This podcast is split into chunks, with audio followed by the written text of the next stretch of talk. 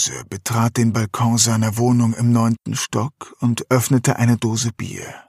Schaum trat aus und lief über seine Hand. Scheiße. Er trank einen Schluck und ließ seinen Blick schweifen. Scheiße. Kruse kratzte über seinen grau durchsetzten Stoppelbart. Juckte die Haut mehr als sonst? War das ein Anzeichen für einen Ausschlag? Wurde er krank? Er wischte sich die Hand am Unterhemd ab und ließ sich schwer auf einen Stuhl nieder. Der Balkon war spärlich möbliert, ein Klapptisch und ein dazu passender Stuhl. Der Aschenbecher auf dem Tisch quoll über und Asche tanzte durch die Luft. Kruse hatte den Blick stur auf den Horizont gerichtet.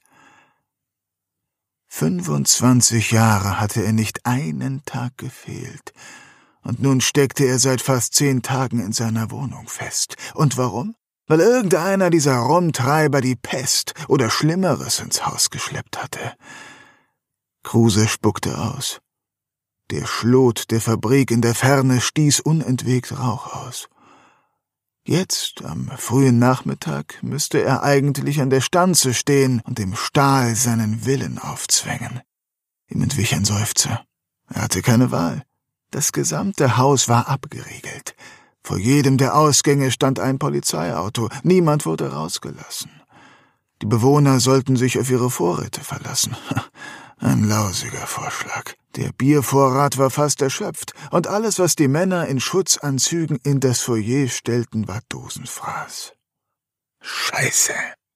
Er hätte einfach nach der Arbeit in die Kneipe gehen sollen, ein paar Bier mit den Kollegen zischen, eine Runde Dart oder ein Spielchen Pool.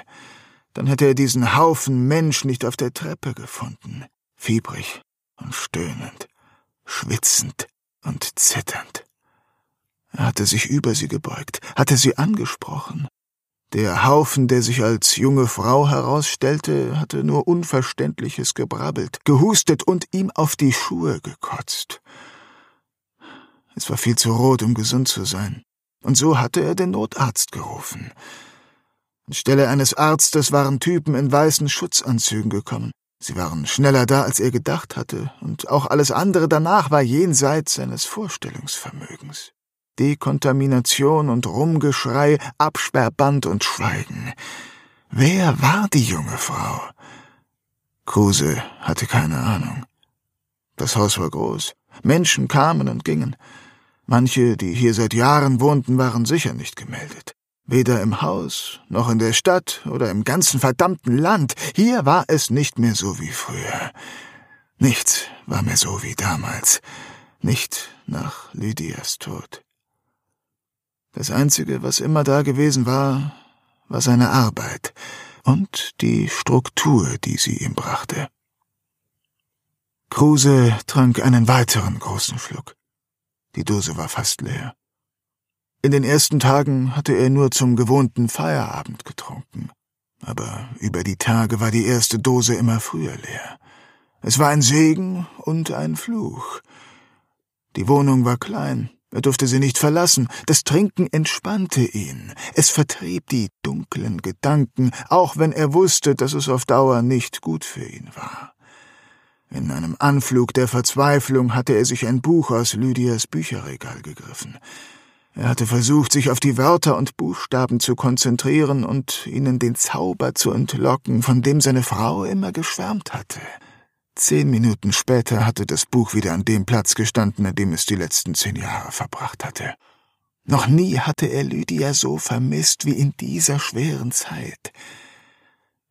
Er hatte Stunden damit verbracht, durch alte Fotoalben zu blättern. Lydias Lächeln war zeitlos. Ihr Gesicht frei von Falten und Sorgen, die Haare lang und braun. In ihren Augen spiegelte sich die Schönheit der Welt. Alles würde gut werden, solange er sich an die Regeln hielt. Er würde in der Wohnung bleiben und darauf warten, dass er wieder aus dem Haus konnte. Zumindest war er gesund. Die Frau hatte ihn zwar vollgekotzt, aber offenbar nicht angesteckt. Kruse drehte sein Gesicht der Sonne entgegen, schloss die Augen und sah etwas, was ihn zusammenfahren ließ. Gegen das Licht zeichnete sich ein obskures Muster ab. Genau vor seinem Auge tanzte ein widerliches, wurmartiges Geschöpf durch die Luft. Vorne, wenn es denn vorne war, hatte es einen Strauß von Tentakeln. Die Rückseite markierte ein gegabelter Schwanz. Kruse riss die Augen auf, blinzelte gegen die Nachmittagssonne, er presste die Augen zusammen und rieb sie sich mit den Handballen. Alles, was er sehen konnte, waren kaleidoskopische Lichtpunkte. Es war nur Einbildung.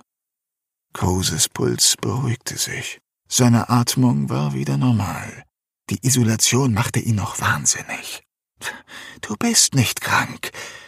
Kein Fieber, kein Husten, keine Schmerzen. Er griff sich eine weitere Dose. Bloß weg mit diesen Gedanken, der Angst und den schlaflosen Nächten. Nachdem die Frau von der Treppe gerettet worden war, gingen die Männer in den Schutzanzügen durch das Haus, klopften an alle Türen und stellten Fragen. Wer kannte die Frau? Wer hatte Kontakt mit der Frau? Wer kannte Menschen, die Kontakt mit der Frau hatten? Gegenfragen wurde ausgewichen oder es wurde einfach geschwiegen. Alles, was es gab, waren Floskeln und Belanglosigkeiten. Reine Routine, keine Gefahr. Erreicht wurde damit das komplette Gegenteil. Der Keim der Angst war gesät und spross mit jedem Kratzen im Hals und jedem Jucken auf der Haut. Anfangs hatten sich die Menschen noch auf den Fluren herumgetrieben und sich gegenseitig besucht. Dann sickerte die Nachricht durch, dass die Frau im Krankenhaus gestorben war. Die Menschen wurden skeptisch und wichen sich aus. Zwei Tage später wurde erneut der Krankenwagen gerufen und eine Person wurde aus dem Haus gebracht. Sämtliche Balkone waren voll. Auch Konrad Kruse beobachtete starr vor Angst, wie sich die beiden kleinen weißen Punkte und der Strich zwischen ihnen zu dem Krankenwagen bewegten. Er stand noch immer auf dem Balkon, als die Trage längst verladen und der Krankenwagen verschwunden war. Die Menschen um ihn tauschten Vermutungen und Gerüchte aus, aber er hörte nicht hin. An diesem Abend war es totenstill im Haus. Seit diesem Tag kam der Krankenwagen täglich, manchmal zweimal. Es war immer derselbe Ablauf. Die Menschen auf den Balkonen wurden wenig. Die Bewohner des Häuserblocks nahmen die grausame Routine nur noch stumm zur Kenntnis. Und schnell wurde eines klar. Keiner kam zurück. Der Nachmittag verstrich ereignislos, und der entfernte Klang der Werksirene wurde von dem Zischen einer weiteren Bierdose begleitet. Konrad Kruse hatte endlich Feierabend. Wie es den Jungs wohl ging? Ob sie sich fragten, was mit ihm los war? Keiner hatte sich gemeldet. Nicht ein einziger hatte ihn angerufen. War das der Lohn für 25 Jahre Treue? Kruse erhob sich und zündete sich eine Zigarette an. Unten machten zwei der Zoowärter, die dieses Affenhaus bewachten, ihre Runde. Laut Aussage des Seuchenschutzes würde morgen wieder eine Lieferung an Lebensmitteln in das Foyer gestellt. Die erste war ein Fiasko gewesen. In heller Aufregung hatten die Bewohner um Dosen Ravioli und Reis gestritten. Irgendwer hatte einem anderen auf die Nase geschlagen. Es war hässlich gewesen. Der Streit hatte sich über den ganzen Abend hinweg fortgesetzt, und erst kurz nach Mitternacht war Ruhe eingekehrt. Kruse nahm einen tiefen Zug. Wenn die Männer in den weißen Anzügen wirklich vorhätten, die Moral zu heben, sollten sie sich den Reis in den Arsch schieben und Schnaps und Zigaretten ins Foyer stellen. Ein paar Stockwerke über ihm polterte es. Eine Tür schlug zu. Dann war gedämpftes Geschrei zu hören. Die Nerven lagen blank. Kruse trat einen Schritt zurück. Es wäre nicht das erste Mal, dass Teller, Tassen oder sonstiger Kram den Weg in die Tiefe antraten. Er hatte nicht den Krieg überlebt, um von einer Garfield-Tasse getötet zu werden. Das Geschrei war verklungen. Die Zeit verstrich provokant langsam. Jeder Tag schien länger als der davor. Kruse erhob sich. Es war Zeit, sich auf das Sofa zu setzen. Er hasste das Vorabendprogramm. Belangloser Schund für Faulpelze mit zu viel Zeit und zu wenig Motivation. Er schaltete die Abendnachrichten an. Ein erhaben dreinblickender Mann mit akkuratem Seitenscheitel verlas seinen Sermon. Die Welt drehte sich immer noch genauso schnell weiter, auch wenn seine eigene stillstand. Es gab immer noch dieselben Krisen, immer noch dieselben Kriege und immer noch dieselben Politiker, die lächelnd nichts taten. Keiner redete über sein Schicksal. Immerhin hatte sein Team heute einen Sieg eingefahren. Der folgende Spielfilm war nur wenig erbaulicher als das Vorabendprogramm. Lydia hätte er sicher gefallen. Der einzige Grund, warum Kruse ihn zu Ende sah. Kurz darauf wurden ihm die Lieder schwer und er zog sich ins Schlafzimmer zurück. Die Nacht war der letzte Anker der Normalität. Auch wenn er den ganzen Tag nichts tat, war er abends erschöpft. Mit schweren Gliedern schlief Kruse ein. Kruse schreckte hoch. War das ein Schrei? Irgendwo über ihm knallte es. Dann wieder ein Schrei. In den letzten zehn Tagen war es nie wirklich still im Haus gewesen, aber so etwas war neu. Schritte schlugen wie Hammerschläge über den Flur im Stockwerk über ihm. Jemand schrie Ruhe. Eine Tür schlug. Die Hammerschläge kamen näher. Kruse sprang aus dem Bett und hechtete zur Tür. Er spähte durch den Spion. Der Flur lag im Dunkeln. Sein Atem ging flach. Licht durchflutete den Gang, geblendet wendete Kruse sich ab. Die Schritte wurden immer lauter. Nun mischte sich auch ein ekelhaftes Stöhnen unter die unregelmäßigen Schläge. Ein Schatten rannte torkelnd und schreiend an der Tür vorbei. Kruse konnte keine Details erkennen. Zögernd öffnete er die Tür, spähte in die Richtung, in die die Gestalt verschwunden war, dann in die entgegengesetzte. Immer mehr Wohnungstüren öffneten sich. Verschlafene Gesichter, die mit fragenden Blicken den nun wieder leeren Gang absuchten. Schließen Sie die Türen! Eine Stimme wie ein Donnerhall. Verlassen Sie nicht die Wohnung! Drei Gestalten in weißen Schutzanzügen waren am anderen Ende des Flurs erschienen.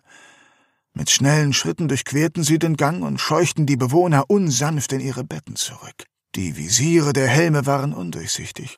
Einer der Männer trug ein Gerät in der Hand, das Kruse an ein Funkgerät erinnerte. Der zweite trug einen Koffer, der dritte ein längliches Objekt, das Kruse an eine Mischung aus Angel und Billardkö erinnerte. Er wollte keinen Ärger. Noch bevor die Männer ihre Aufmerksamkeit auf ihn gerichtet hatten, war er wieder in seiner Wohnung verschwunden. Seine Füße waren kalt, sein Puls ging schnell, er presste sich gegen die Tür und blickte durch den Spion.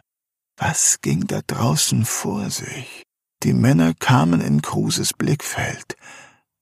Sie sprachen gedämpft, aber hektisch. Der mit dem Stab ging voraus, der Mann mit dem Koffer bildete den Abschluss. Einen Moment später waren sie verschwunden. Was ging da draußen vor? Was zur Hölle ging da draußen vor? Die Kälte kroch seine Beine empor und ergriff seinen Körper. Seine Zähne begannen zu klappern. Der Flur lag im Dunkeln. Eine unheimliche Ruhe breitete sich aus. Die Ruhe vor dem Sturm. Ein markerschütternder Schrei hallte durch die Dunkelheit. Kruse schnellte so abrupt zurück, dass er strauchelte und auf den Boden stürzte. So einen Schrei hatte er bisher erst einmal in seinem Leben gehört. Vor zwölf Jahren. Ein Hilfsarbeiter war in die Walze geraten und wurde zerquetscht wie eine reife Frucht. Ein weiterer Schrei ertönte, gefolgt von dem Schlagen einer Tür. Ein unnatürliches, klatschendes Tapsen kam schnell näher. Kruse schoss hoch und presste sein Gesicht erneut gegen die Tür. Da war etwas. Da war er sich sicher. Aber die Dunkelheit verschlang alles. Dann ging das Licht an. Panische Schritte hallten über den Flur, näherten sich, und dann kam einer der Männer in den Anzügen in Kruses Blickfeld. Sein Anzug war mit dunklen Flecken übersät. War das Blut? Der Mann hatte den Stab gesenkt, wie ein Ritter seine Lanze. Nun erkannte Kruse, dass an der Spitze des Stabs eine Metallschlinge angebracht war. Auf dem Flur fand eine Jagd statt. Einen Schlag wurde ihm klar, dass alles, was ihn von dieser Jagd trennte, eine weiß gestrichene Sperrholztür war. Er sprang zurück. Panisch zerrte er die Kommode im Eingangsbereich vor die Tür, wuchtete das Schuhregal auf die Kommode und blickte sich um. Hier war nichts mehr, was er nutzen konnte. Er spürte, wie die Kälte an seinem Verstand zerrte. Kruse zog sich in das Schlafzimmer zurück, schloss die Türe ab und schob auch hier eine kleine Kommode vor die Tür. Obwohl er sich keinen Deut sicherer fühlte, legte er sich ins Bett. Er brauchte Wärme. Die Nachttischlampe warf groteske Schatten auf die improvisierte Barrikade. Kruse erwachte desorientiert und hustend. Er spürte ein Kratzen im Hals. Bei Tageslicht betrachtet war seine Konstruktion nicht viel mehr als blanker Aktionismus. Er rieb sich die Augen und die Schläfen. Die Nacht war alles andere als erholsam gewesen. Es hatte lange gedauert, bis er nicht mehr gefroren hatte, und noch länger, bis er endlich eingeschlafen war. Mit schweren Gliedern schob er die Kommode wieder an die Position, an der sie die letzten zehn Jahre gestanden hatte. Auf dem Weg in die Küche überlegte er, die Barrikade an der Wohnungstür ebenfalls abzubauen, entschied sich aber dagegen. Er würde die Wohnung in nächster Zeit eh nicht verlassen. In der Küche griff er zum ersten Mal seit langer Zeit nicht zum Kaffee, sondern brühte sich einen Tee auf. Er hoffte, dass das Kochen dem Wasser den widerlichen Gestank nehmen würde, den es seit ein paar Wochen hatte. Das Haus war alt, die Rohre nicht mehr die besten, und nun schmeckte man es auch.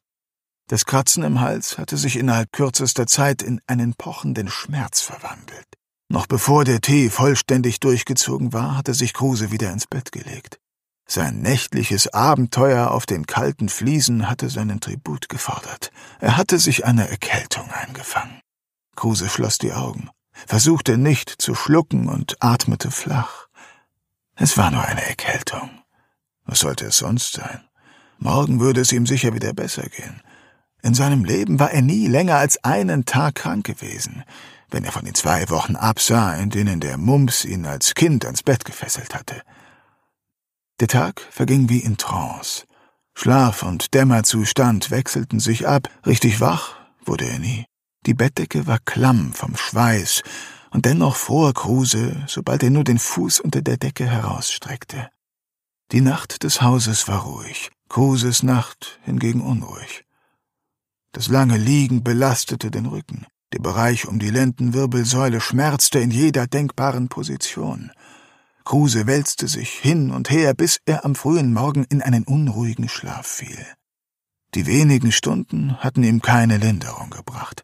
Zu den Schmerzen und dem kalten Schweiß hatte sich nun auch noch ein fiebriges Gefühl gesellt. Kruse raffte sich auf, vielleicht konnte etwas in der Hausapotheke helfen. Der Tee in der Küche war kalt und mit einer schlierigen Haut bedeckt. Kruse schüttete ihn in den Ausguss und warf den Beutel in den Müll. Sicher müsste er etwas essen, aber er hatte keinen Hunger. Er hatte noch nicht einmal Durst, und das, obwohl er seit fast 24 Stunden nichts mehr getrunken hatte. Er goss sich ein Glas Wasser ein und trank mit kleinen, schmerzhaften Schlucken. Danach schleppte er sich ins Bad. Er stellte das nun halbleere Glas am Waschbecken ab und wühlte sich durch die kleinen Pappschachteln im Spiegelschrank. Irgendeine der Packungen musste ihm doch helfen. Er warf sich Schmerzmittel und eine große Pille, deren Werbeslogan Weg mit den Fieber- und Gliederschmerzen lautete, ein. Er brauchte drei Versuche, um die gesamten Medikamente unter Schmerzen runterzuwürgen. Erschöpft ließ er sich auf der Toilette nieder und wartete darauf, dass die Pillen ihre Wirkung entfalteten. Die Zeit verrannte. Irgendwann erhob er sich wieder und trank einen Schluck Wasser. Die Schmerzen waren schwächer, aber immer noch da. Genauso wie das Fieber. Kruse fror. Er hatte zu lange auf dem kalten Porzellan gesessen. Erschöpft schleppte er sich ins Schlafzimmer und legte sich ins Bett. Die Decke müffelte, er stank, aber Kruse hatte weder die Kraft, sich zu duschen, noch das Bett neu zu beziehen. Er schloss die Augen. Selbst das Zwielicht war für ihn schwer zu ertragen. Kruse dämmerte erneut weg, wälzte sich unstet hin und her, geplagt von Schmerz, Schüttelfrost und Fieber. Lydia trat an Konrads Bett und stellte ein Glas Wasser auf das Nachtkästchen. Konrad, Schatz, wie geht es dir? Sie beugte sich über ihn, strich ihm die Haare aus der Stirn und küsste die freie Stelle. Du glühst ja. Du musst zu einem Arzt. Lydia, schön, schön, dass du da bist.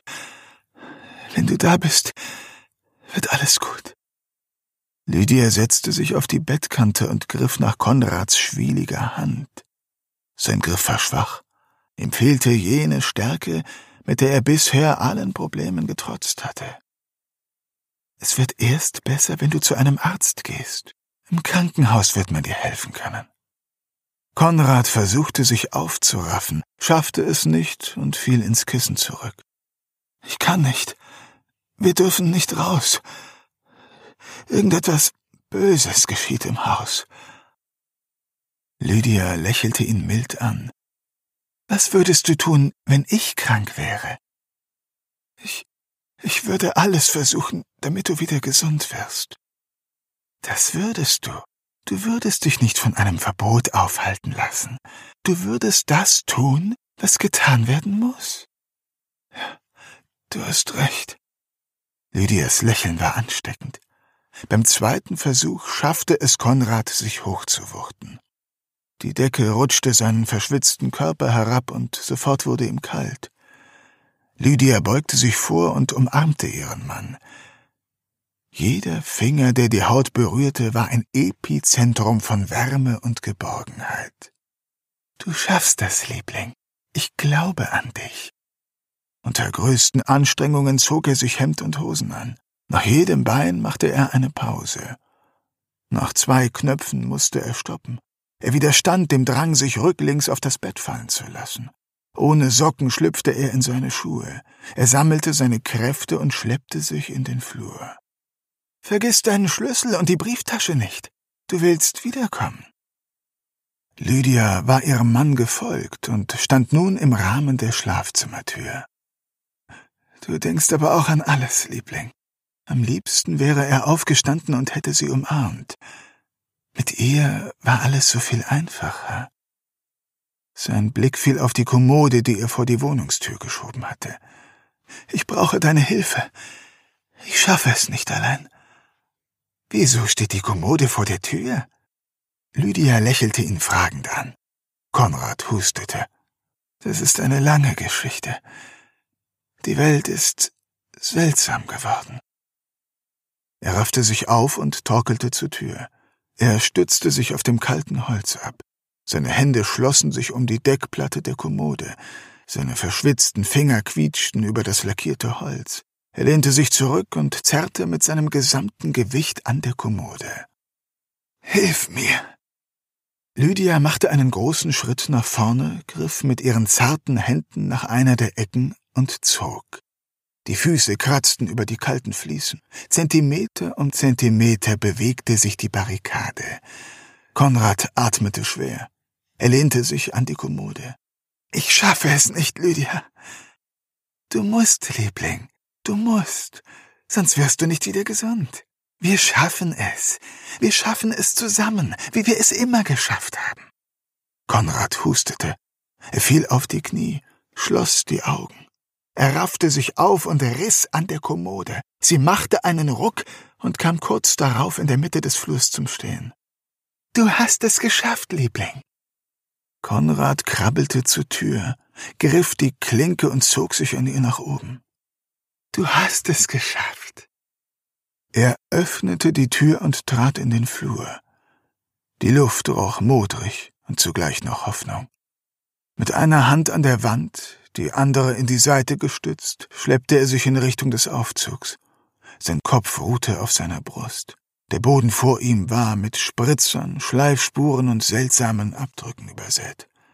Noch bevor er sich einen Reim darauf machen konnte, hatte der Gedanke ihn bereits wieder verlassen. Lydia schritt elfengleich voran. Sie achtete nicht auf den Dreck unter ihren Füßen. Der Weg war lang, unglaublich lang. Lydia hatte den Aufzug schon erreicht, als Konrads zitternde Finger den Öffner fanden. Die Türen glitten geräuschvoll auseinander. Konrad torkelte hinein. Er lehnte sich gegen die Wand. Die Kälte des Edelstahls tat nach der Anstrengung gut. Er musste ins Erdgeschoss. Die Türen schlossen sich. Lydia, ich kann nicht mit, Liebling. Wir sehen uns auf der anderen Seite. Nein. Es war zu spät. Die Türen schlossen sich und Kruse glitt zu Boden. Er hatte es geschafft. Er würde leben. Sie würden ihn nicht sterben lassen. Er schloss die Augen und öffnete sie erst wieder, als starke Arme ihn ergriffen und ihn nach oben zogen. Lydia. Kruses Stimme war nicht mehr als ein Flüstern. Er starrte in die Dunkelheit, und seine eigenen geschwollenen Augen starrten zurück. Eine Spiegelung. Eine Spiegelung im Visier eines der Männer in Weiß. Helfen Sie mir. Wir werden Ihnen helfen. Dafür sind wir da, Herr Kruse. Der Mann stützte ihn und auf wackeligen Beinen führte er ihn in das Foyer. Dort stand eine Trage. Ein weiterer Mann erschien und zusammen wuchteten sie Kruse auf die Trage. Danke. Danken Sie uns nicht. Wir machen nur unseren Job. Mit einer schnellen Bewegung wurde Kruse mit Riemen festgeschnallt. Eine Person erschien in Kruses Sichtfeld. Die schlanke Silhouette einer Frau. Ihr Anzug war blau und bei weitem nicht so globig wie die ihrer männlichen Kollegen. Lydia? Sie schüttelte den Kopf. Subjekt 134 ist schneller gereift als geplant, sagte der Mann, der Kruse gerade festgeschnallt hatte. Die Frau machte sich eine Notiz auf einem Klemmbrett. Ihre Fehler häufen sich. Der Mann richtete sich zu seiner vollen Größe auf. Wenn Sie auf vorletzte Nacht anspielen wollen, habe ich gleich gesagt, dass der Wirt nicht für einen Apex-Parasiten geeignet war. Und hätte man auf mich gehört, wäre weder der Parasit noch mein Kollege jetzt tot. Die Frau machte sich eine weitere Notiz. Aber dieser Wirt ist geeignet? Sie deutete mit ihrem Stift auf Kruse, der kurz davor war, sein Bewusstsein zu verlieren. Er trägt einen Mesoparasiten in sich, gab der Mann trotzig zurück. Lydia. Kruse stöhnte. Wer zum Teufel ist Lydia? fragte die Frau. Seine Frau. Sie ist vor zehn Jahren gestorben. Na dann wird er sie ja bald wiedersehen. In welchem Status befindet sich der Parasit? Der Mann riss Kruses Hemd auf und tastete mit groben Händen seinen Unterleib ab. Er bewegt sich. Er ist überdurchschnittlich groß. Wir müssen ihn ins Labor bringen, bevor er ausbricht. Ich habe noch nie einen Mesoparasiten gesehen, der so schnell die Adoleszenz erreicht hat. Wir müssen ihn sofort ins Labor bringen. Das ist vielleicht der Durchbruch, auf den wir so lange gewartet haben. Konrad Kruse fielen die Augen zu, als die Männer ihn auf der Trage aus dem Foyer auf die Straße schoben.